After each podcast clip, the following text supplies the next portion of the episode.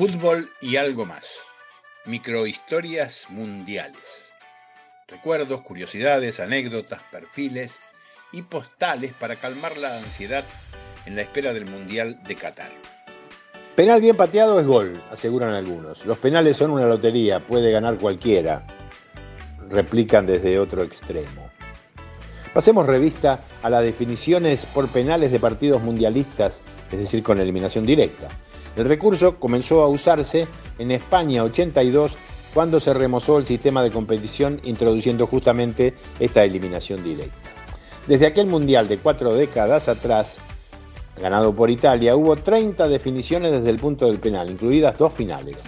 En 1994, en Los Ángeles, Brasil fue campeón después de haber empatado en el tiempo reglamentario y en el suplementario 0 a 0.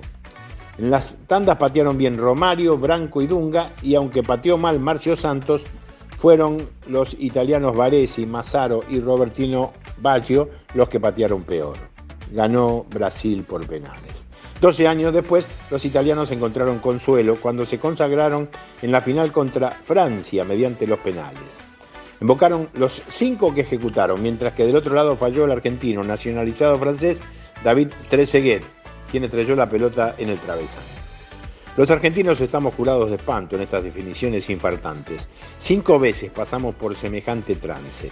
Fueron cuatro con triunfo y una con derrota. En total, los argentinos patearon desde los 11 metros mm, en 22 ocasiones, con 17 aciertos y 5 malas ejecuciones.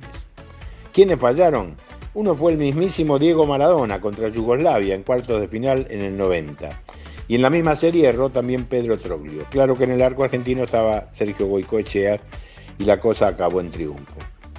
Más adelante, en 1998, falló Hernán Crespo en octavos contra Inglaterra, pero igual se pudo pasar. En el 2006 el precio fue otro. Derrota a manos de Alemania en Berlín con disparos anunciados de Roberto Ayala y el Cuchu Cambiazo para salir en cuartos de final. El tema da para más, por supuesto. Volveremos sobre él. Hay historias riquísimas.